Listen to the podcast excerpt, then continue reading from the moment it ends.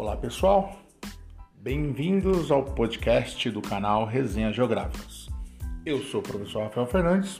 Eu sou a professora Camila Halite e convidamos vocês a refletir um pouquinho mais sobre o espaço geográfico aqui com a gente. Apertem os cintos e boa viagem.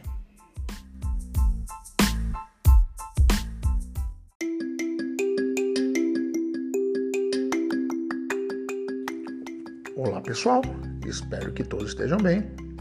Antes de começar o nosso episódio de hoje, peço para que você se inscreva aqui no nosso canal, né, que sempre recebam atualizações. Uh, que se inscreva, sigam nossas redes sociais, lá no arroba Resenhas Geográficas, e também nos siga no YouTube, lá no nosso canal no Resenhas Geográficas. O link está na descrição. O tema do episódio de hoje é a industrialização brasileira dos anos 60 e 70. É importante que a gente lembre que nós temos também um vídeo lá no nosso canal do YouTube sobre esse tema. Como é um tema que é atemporal, o vídeo do ano passado, mas acho que vai ser uma apresentação ainda mais completa que essa. É, uma apresentação mais longa, mas fala bastante coisa sobre esse período. Ah, então acompanhem lá para quem tiver, quem quiser se aprofundar um pouquinho mais.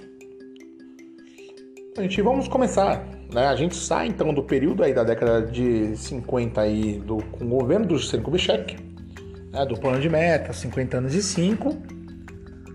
É, e na década de 60, já na década de 60 a gente tem a inauguração de Brasília. É, Brasília é inaugurada e torna-se aí a nova capital federal do nosso país. Como dissemos no episódio anterior, a ideia né, da construção de Brasília ela vai ser relacionada a tirar né, o centro político do centro econômico do país, que era do Sudeste, que é a capital no Rio de Janeiro. É, o governo ainda alegava que era uma questão até de proteção, né, em caso de uma invasão de tropas estrangeiras na parte central do país. E a justificativa mais plausível, né, a justificativa demográfica, que a intenção era ocupar né, a parte oeste do Brasil até os dias de hoje a parte leste, né, a parte próxima ao litoral é muito mais povoada do que a parte, né, oeste do país. Então a ideia de levar a capital federal para o centro do país, né, entre aspas, seria justamente de povoar essa área. Tá? E claro, né, você com isso vai construir também, né, uma série aí de, de rodovias, né, para interligar essas áreas. Então do dia para a noite você. Do dia para a noite não, né? Mas em pouco tempo você constrói a capital federal. A mão de obra usada é mão de obra de imigrantes, né? Então você tem aí, de fato, né, a construção civil sendo impulsionada nesse período. Tá? Mas quando o Gênio Quadros assume o poder em 61, com a saída do Juscelino Kubitschek, né, você tem um período aí de grande estabilidade política. Tá? Por quê? Porque foi um período onde teve uma redução do ritmo de crescimento econômico. Porque justamente nesse período inicial dos anos 60, as torneiras de empréstimos começaram a fechar. Então, o que você tinha ali de torneira aberta ali, né, nos anos 50, para a chegada das multinacionais, na década de 60, no momento inicial, você não tinha esse volume de dinheiro chegando na forma de empréstimo. Né? E claro, né, você não tendo essa forma de impulsionar a economia, você vai ter uma redução do ritmo de crescimento econômico. Claro, gente, dinheiro gera dinheiro. Se eu tenho dinheiro, eu invisto em obra tal, você começa a movimentar a economia, paga salário, contrata mão de obra, essa coisa toda. Tá? Isso todos nós sabemos. Então, sem esse volume de dinheiro emprestado, né, sem as reservas que não foram feitas, porque o que foi pego de empréstimo foi para né, investir tanto no desenvolvimento industrial, no período do Juscelino Kubitschek, quanto na obra de infraestrutura, a gente vai ter nesse período aqui, né, essa redução então do crescimento econômico. Interessante que a gente lembre também do ponto de vista histórico, né, que Jânio Quadros renuncia em 61, né, e o João Goulart assume o governo. Tá? o João Goulart já tinha sido ministro do Getúlio Vargas e já tinha sido ministro do Juscelino Kubitschek. Então não era um cara assim que ninguém sabia quem era. Não, os caras conheciam ele. Só que, né, o senhor João Goulart veio com umas ideias assim que para a época, né, no contexto histórico, não se enquadraram muito bem. Né? Lembrar que aqui nós estamos na década de 60. Então a gente tem aqui um período da Guerra Fria a bipolaridade mundial entre Estados Unidos e União Soviética, um capitalista outro socialista, e eles brigando por área de influência no mundo como se fosse um jogo de tabuleiro war. Esse é o contexto. Né? E o João Goulart, no meio disso, né, ele apresenta uma proposta de reforma de base, né, com uma série de medidas aí que permitiriam que o Brasil se desenvolvesse, mas sem a necessidade de pegar empréstimos internacionais. Ah, professor, mas de qual forma ele faria isso? Ele propôs, a princípio, a expropriação de grandes latifúndios no país. Por quê? Porque a ideia, dele, a ideia do, do João Goulart era realizar uma reforma agrária que permitisse com que as pessoas tivessem acesso à terra, né? Uma coisa que nunca houve antes na história do Brasil, mas permitiria, né? Ah, professor, mas isso seria algo comunista, tal? Não, não seria comunista porque assim, você tem um latifúndio, uma extensão de terra, por exemplo, que vai da localização do colégio aí no Vilalva até o metrô Santana, por exemplo, uma terra que ela tem um dono, só que o cara não usa a terra. Ah, mas é dele e tal. Não, mas ele nem paga imposto nessa terra. Ele nem faz nada sobre isso. É dele, não paga nada, paga imposto mínimo, só, só, só nega imposto. A ideia era o quê? Era através dessas pessoas tendo acesso a essa terra que a economia começasse a se movimentar. Outra ideia que ele teve também, né, foi a ideia aí de nacionalizar refinarias né, estrangeiras aqui no Brasil. E aí, quando você fala em nacionalizar, a gente já está falando já, né? Ah, não, iremos virar todos comunistas, né? Então havia aquele receio. Né? Mas assim, por parte do povão não tinha receio. Porque o povão, a gente nem sabia o que estava acontecendo, como nunca sabe, né? Se você perguntar agora nessa situação de pandemia do Brasil, muita gente não sabe nem o que está rolando, né? Quanto mais quem é o presidente do Brasil. O pessoal não tem noção. Acorda às 5 da manhã, vai trabalhar, não, não tem essa visão né, de criticidade. Então o povão mesmo não acompanhava isso. E você tinha também a ideia de, de limitar né, o envio, a remessa de lucro das multinacionais em apenas 10% do lucro. O resto deveria ser reinvestido aqui em território nacional. Claro que as multinacionais, principalmente as americanas, né, que estavam aqui no nosso país, ficaram realmente enfurecidas. Por quê? Porque elas não queriam isso. Eu venho para um país subdesenvolvido para fazer o quê? Para ganhar dinheiro. É isso. E vou mandar o dinheiro para a sede. Remessa de dinheiro livre. Quanto menos imposto, melhor. Essa é a lógica do negócio. Né? Então ficaram realmente enfurecidas. Então é, como eu disse ali na apresentação inicial da pré-aula, mas é importante voltar a falar, os americanos já, principalmente após a Revolução Cubana em 59, já acompanhavam já os passos da política aqui na América do Sul.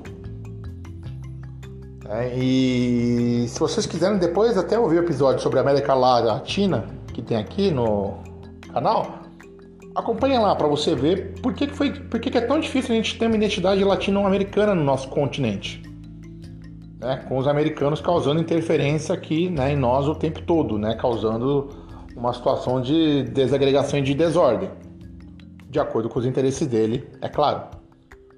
É. Então essa Operação Condora começou a acompanhar isso, né? E acompanhando essa questão aí do João Goulart, é, remeteu-se à ideia de que ele iria, né, de fato aí, vou implementar, né, uma ditadura socialista aqui no Brasil. Olha, vocês não estão vendo o que está acontecendo. Ah, só que assim, né, gente? O João Goulart foi eleito democraticamente, né? A gente não pode falar no se. O se é uma hipótese, né? A gente pode falar sobre o que aconteceu. O que aconteceu é que João Goulart fez uma viagem à China, ele volta em 64. E essa viagem para a China foi a gota d'água, porque acharam que ele já estava já negociando com a China, que era um parceiro comercial do Brasil já à época também. E... Mas acharam já que já estava né, alinhando uma situação né, para implementar o comunismo, do qual João Goulart nem era simpatizante. Né? Como eu já disse anteriormente, João Goulart foi ministro do Getúlio Vargas e ministro também do Juscelino Kubitschek. É. Mas ele ia implementar o comunismo, então tinha que tirar ele do poder. Bom, vai tirar o cara do poder e vai colocar quem? Vamos colocar uma junta militar. E essa junta militar, então, ela vai assumir aí em 64 o poder no nosso país.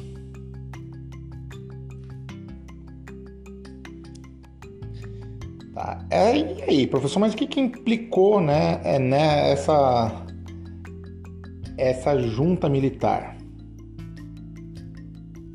O que, que implicou?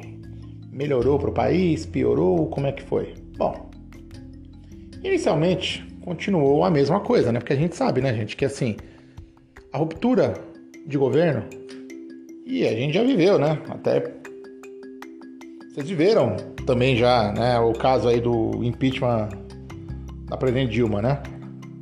Pra gente assim não, não causa uma interferência no, no, dia a dia porque a coisa segue, né? Do mesmo jeito como foi o impeachment do Collor na década de 90, né? Para quem trabalha não tem uma grande implicação você mudar.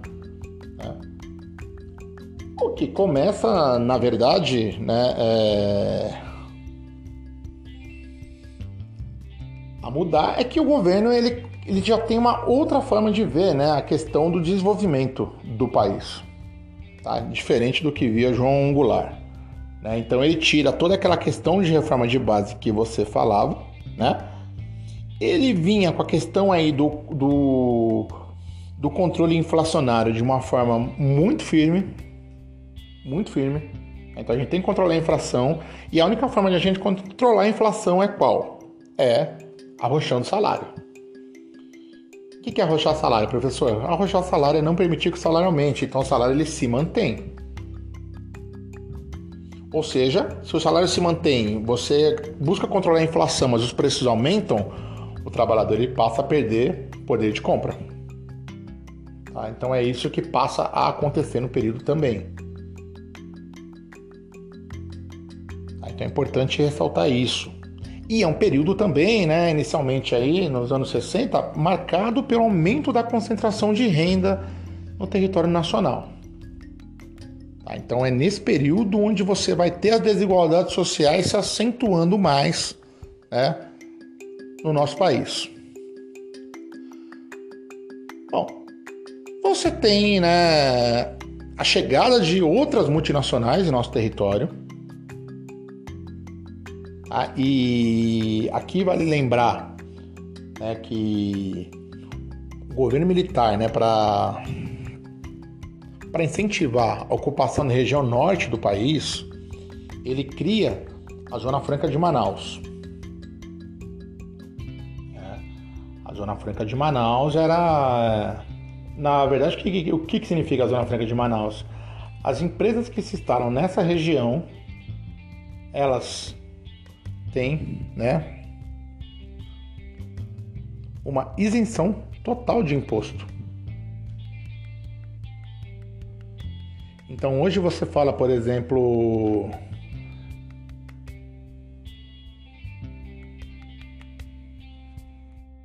do dia para a noite você passa a gerar milhares de empregos na região. Então você vai ter por exemplo, falando hoje, né, são grandes empresas que ocupam essa, essa área, como por exemplo a Nokia, a Siemens, a Honda, a Yamaha, entre várias outras empresas, né? A Goodyear, fabricante de pneu também. Né? Então você tem tem essa ideia, né, que foi o que levar o desenvolvimento também para o norte do país. Claro, né, gente? Essas empresas não iriam para essa região se elas não tivessem né, um forte incentivo fiscal e se também elas não tivessem subsídios por parte do governo brasileiro. Aí você pode falar assim, puta professor, mas se não tem empréstimo, como que vai funcionar o negócio? Bom, aí vem a parte mágica, porque assim, quando os militares assumem o poder, o olhar sobre o Brasil, principalmente pelo Banco Mundial a pedido dos Estados Unidos, esse olhar muda muito. É. Então, para vocês terem uma ideia né, de como que foi toda essa situação, é, o governo então brasileiro ele começa a entrar numa política declarada aí, né, de, de endividamento, né, como o presidente do Banco Central na época, né, o senhor Lira, ele afirma que uh, na verdade, dívida não se paga, se, se, a, se a administra, então você vai rolando a dívida. Imagina isso no cartão de crédito, né? De vocês, né? Vai rolando a dívida, deixa rolar. Então não dá nem para imaginar, né? Chega um negócio que você não controla mais. Então a dívida, gente, do Brasil, ela salta de 3,3 bilhões de dólares em 64 para 105 bilhões de dólares em 85 olha o volume de dinheiro, né, que foi pego, tá, pelo nosso país.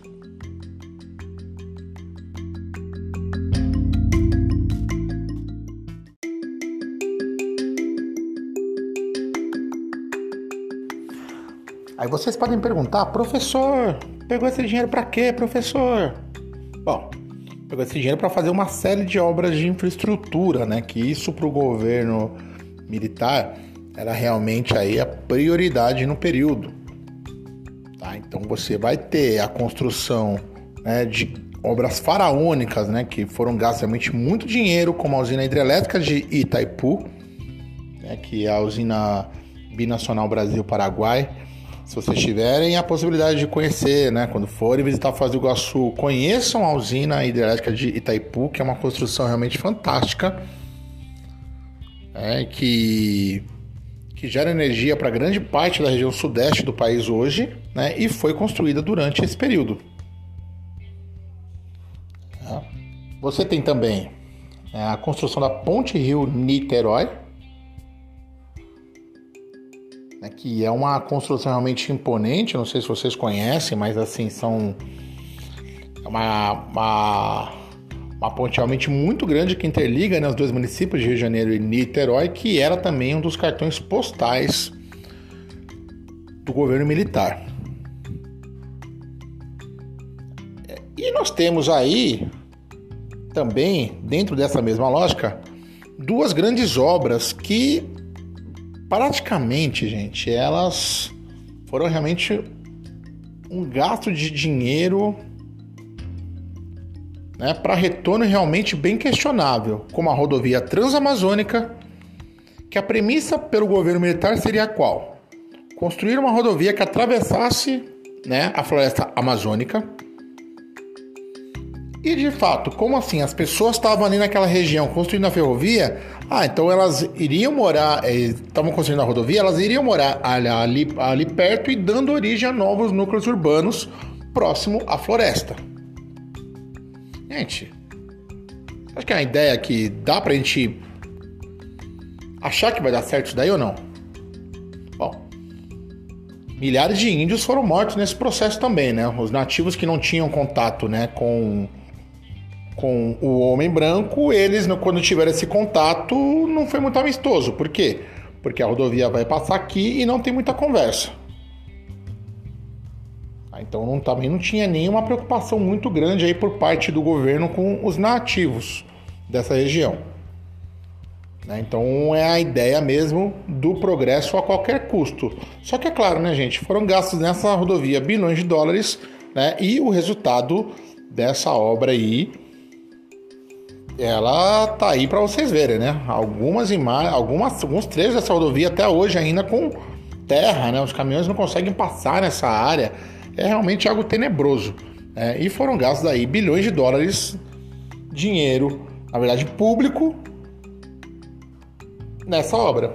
O interessante também né, do governo militar é que ele não precisava prestar conta para ninguém, porque assim não tinha congresso, não tinha nada. Então assim, a gente pega, gasta e já era. Essa era a lógica do processo. Tá, então, e o outro projeto também muito questionável, né, foi a construção da usina nuclear de Angra dos Reis, aqui no Brasil. E não contente construir uma, o governo brasileiro teve a ideia de construir a segunda, né, de Angra 2, né, com uma tecnologia que veio da Alemanha obsoleta, também por bilhões de dólares, né, o Brasil acabou ah, adquirindo essa tecnologia e construindo essa usina, que ela gera hoje por volta de 6% da energia usada no território brasileiro. É um número muito pequeno, é um número que não justifica né, o volume de investimento que foi feito. Tá? Claro, gente, para o governo militar ele conseguir movimentar e ter mais capital, ele cria também a famosa poupança compulsória nessa época, que é o FGTS. Então, o Fundo de Garantia por Tempo de Serviço, né, que você, quando é demitido da empresa, se você tiver carteira assinada, você recebe, foi, na verdade, criado pelo governo militar. Ah, ele criou isso porque ele gosta do trabalhador e tal? Não, ele criou isso por quê? Porque esse dinheiro que está depositado no fundo de garantia, ele é um dinheiro que está se movimentando. Ele não vai deixar o dinheiro lá parado. Então é dinheiro que ele vai se movimentando o tempo todo. Então, assim, você força as pessoas a terem um depósito compulsório e esse dinheiro pode ser usado pelo governo aí para realização de diversas obras. Olha que beleza, né? Uma maravilha. Que maravilha. Né?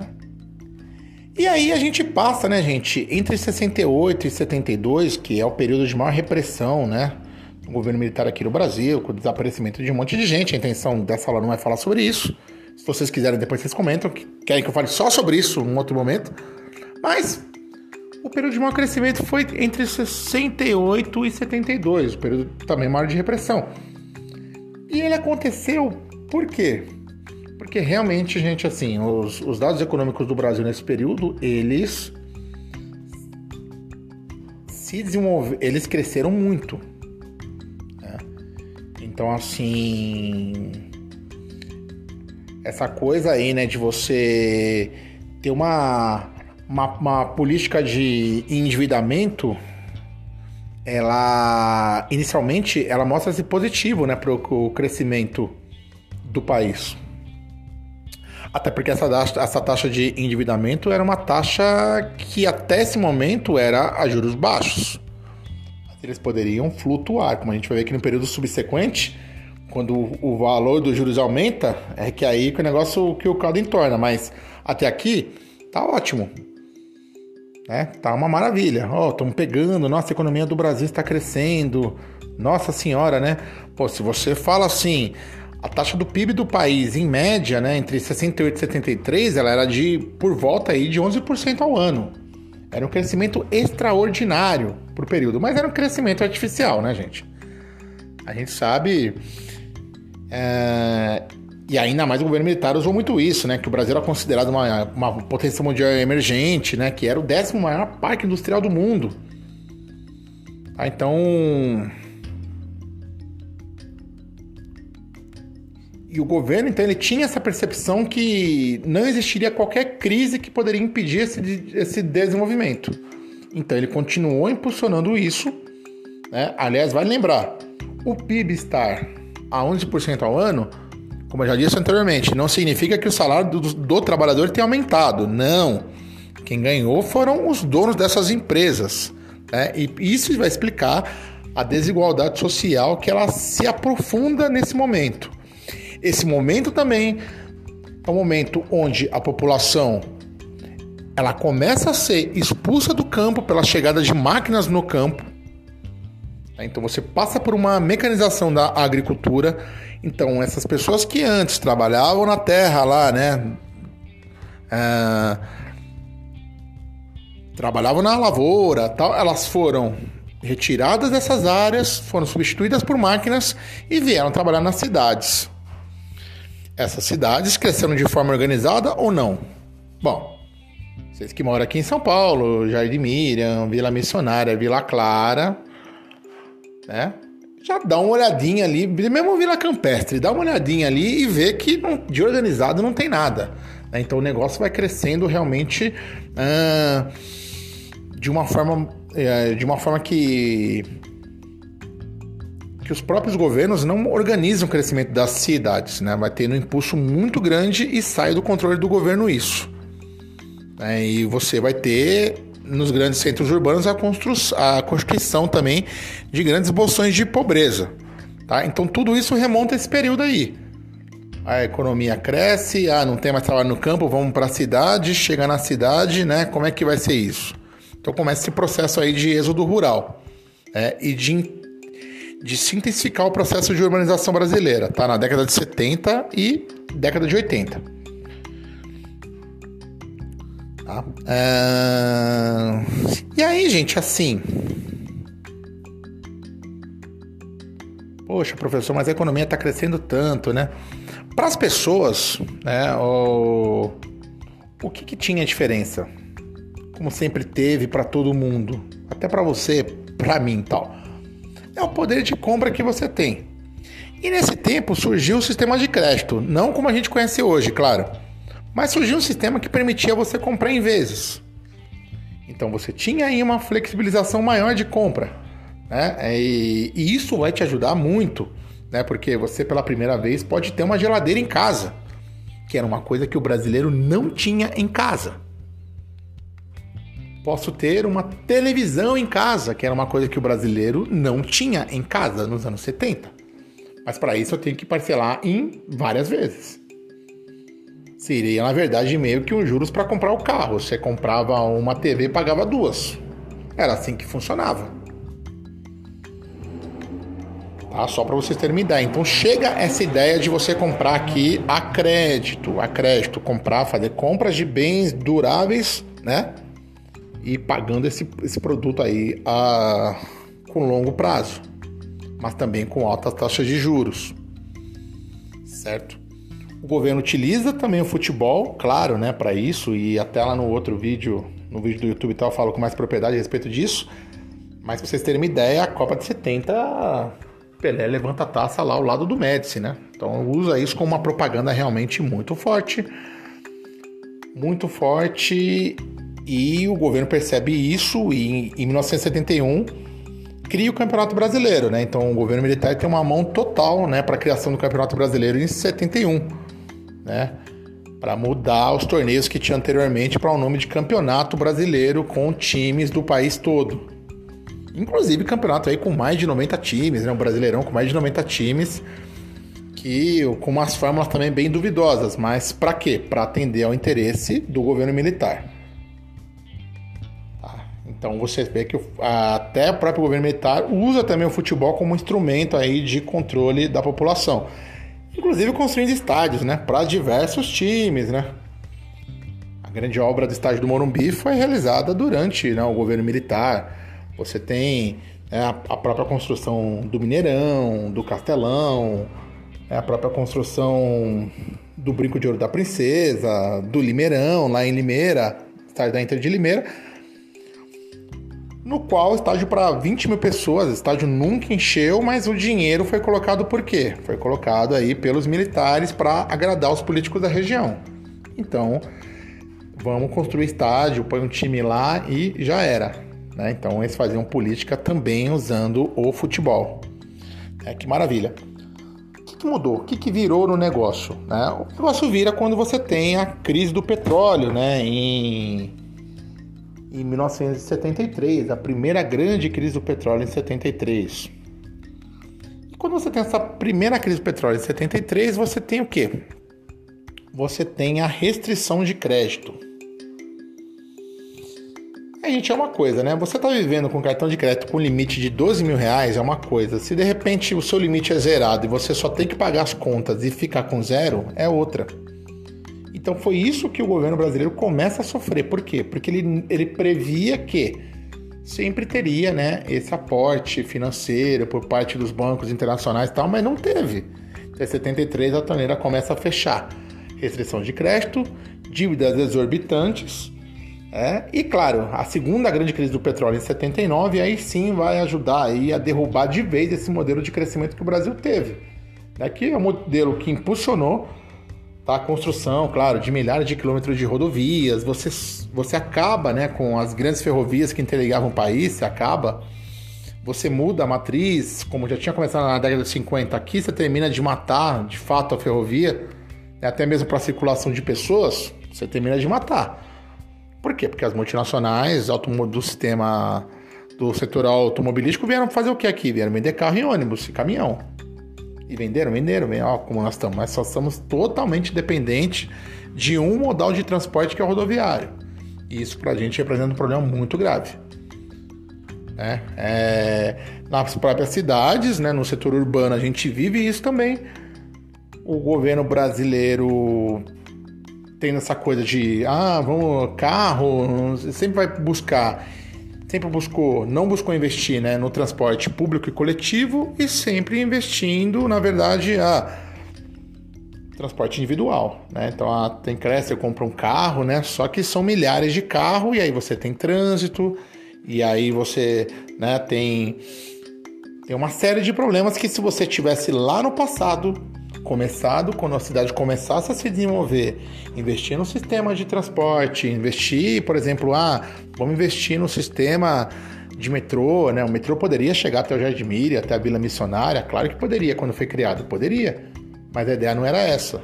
A ideia não era de interligar a cidade de São Paulo, por exemplo. Era uma ideia elitista, era ligar, era ligar, na verdade, bairros que fossem relevantes.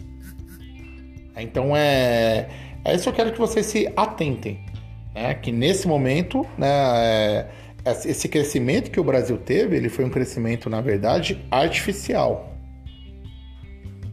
Tá? E que as pessoas elas começam nesse momento também né, com a, a terem aí né, seus baixos salários, e você estava numa época do governo militar que você não tinha sindicatos, você não podia questionar, isso só começa nos anos 80 né? Quando você já sai daquele período mais repressor do governo. Né? E, e essa é uma luta que nós temos até hoje ainda, né, gente? Porque a gente sabe, né, que o achatamento do salário é uma política aí, né, que começa naquele período e ela perdura aí até os dias de hoje. Tá bom? Espero que vocês tenham gostado desse episódio. Comentem. Estou aqui para ouvi-los. Se cuidem. Beijo na alma e tchau.